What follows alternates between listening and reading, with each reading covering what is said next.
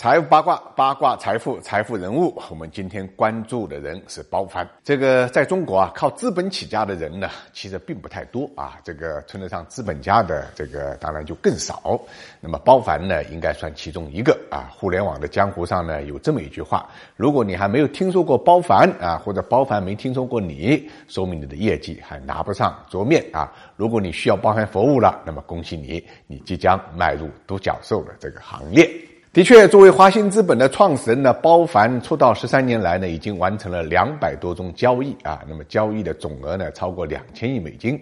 可以说，你能想到的互联网交易都有它的影子，像美团、滴滴、链家、京东等等。包凡一九七零年出生在上海，父母都是外交官，爷爷解放前呢在浙江银行做高管。这样的家庭背景呢，让包凡在很小的时候就已经跟随父母走遍了世界各地。再加上爷爷经常拉着他讲旧上海的十里洋场、帮派规矩，还时不时的带他去吃一顿充满仪式感的牛排。慢慢的小包凡就对神奇又神秘的金融世界呢有了最初的幻想。初中的时候，包凡开始用父亲的外招护照呢，倒卖免税商店的这个商品，靠着这些钱呢，他拉帮结伙啊，吃吃喝喝，北京、西藏说去就去。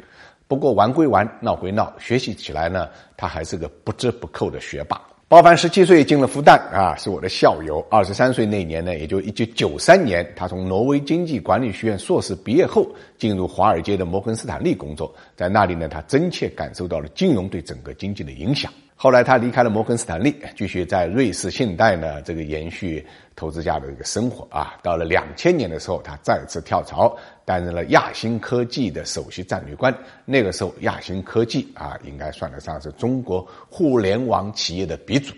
包凡在亚信的四年呢，正是中国互联网企业登上舞台的四年。新浪、搜狐、网易啊，争先恐后去敲响了纳斯达克的门。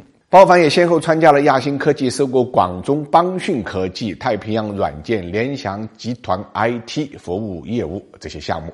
在这个过程中间呢，他与王志东啊、张朝阳啊、丁磊啊、马化腾啊、马云、李彦宏呢、李国庆等人呢，建立了比较深厚的友谊。天天跟着帮互联网弄潮儿混呢，包凡也想下海创业。按理说呢，他会跟随潮流弄个互联网公司，但他志不在此，他的热情在投行。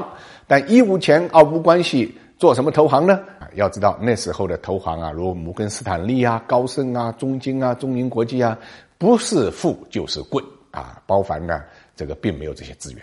二零零四年，他在北京的国际俱乐部租了一个二十平米的这个房间，取名呢华兴啊。公司呢只有两个员工，一个是他本人，另外一个是从清华毕业的女生。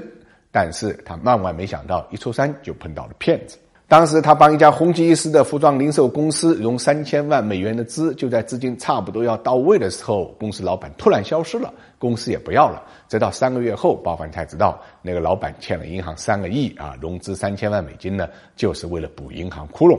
包凡吓得一跳啊，痛定思痛，他总结出看投资呢，更重要的是人，因此呢，他喜欢与气味相投的人呢交朋友和谈生意。一定程度上，这里的气。可以理解为江湖气，这种江湖气在包凡身上表现的淋漓尽致啊！他涉斗、涉拳、涉车啊，痴迷一切极限运动。另外呢，喝酒啊是他的一大杀手锏。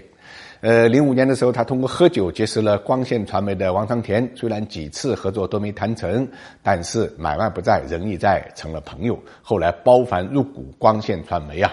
这个光线上市呢，让他获得了三十倍的投资收益。之后，因为兰亭集市的董事长兼 CEO 郭去集是包凡的哥们，在兰亭集市二零一三年赴美国 IPO 时候，华兴第一次扮演了承销商的角色，从此一发不可收啊！他陆陆续续包揽了大部分中国 IT 企业啊赴美 IPO 的大门，像京东啊、聚美优品、神州租车。不过，最能显示他能力的时候呢，还在二零一五年，在这一年里面呢，华兴逆势拿下了美股、港股的券商牌照。到了二零一四年，华兴迎来爆发，完成了近五十个私募融资和并购项目，七个 IPO 项目，两个可转债项目，总交易金额超过一百一十亿美金。不过这些跟二零一五年相比，都显得小菜一碟。二零一五年，包凡川渝甚至是以主导的位置，直接促成了滴滴快滴、美团点评、五八赶集三大合并案，获得了一个并购专业户的名号。有意思的是，这三大并购案都是包凡在酒桌上完成的。据说美团和大众点评合并前夕，包凡直接订了一家酒店，把王兴、张涛叫了过去。酒过三巡之后，王兴、张涛抱头痛哭，直言啊，烧钱烧得太辛苦，合并对彼此都有好处。于是开始核对合并细节。瑞士的还有五八、赶集合并的时候啊，包凡、杨建波、杨浩勇三个人在酒桌上一直啊砸酒瓶。滴滴快滴的合并关键谈判，包凡呢将双方的创始人请到了酒店，直接撂下了话：吃的吃，喝的喝啊！但是搞不定呢，就别想出门。可以说，正是凭着这股江湖气啊，包凡带着华兴资本呢，奠定了投资新贵的地位。如今，华兴资本已经超越了数家华尔街的金融大鳄，在中国企业赴美 IPO 选择承销商时，瑞银排在第一。第二位就是华兴资本，超过了瑞信和美林。此外，在香港、美国拿到的证券牌照之后，今年四月，华兴资本控股的华清证券又获得了 A 股的牌照。有了牌照的华兴资本呢，从承销保荐、呃交易经济、咨询到二级资管，形成了上下游打通的一站式闭环金融服务。二零一八年九月二十七号，华兴资本呢登陆了港交所，成为呢新经济金融服务的第一股啊，它的身价呢也一举达到了九十亿。当然，它的野心不是九十亿能够满足的。他曾经感慨：欧洲撑起了罗斯柴尔德啊，犹太人撑起了高盛，央企撑起了中金。那么，谁是中国创业者们在华尔街的代言人呢？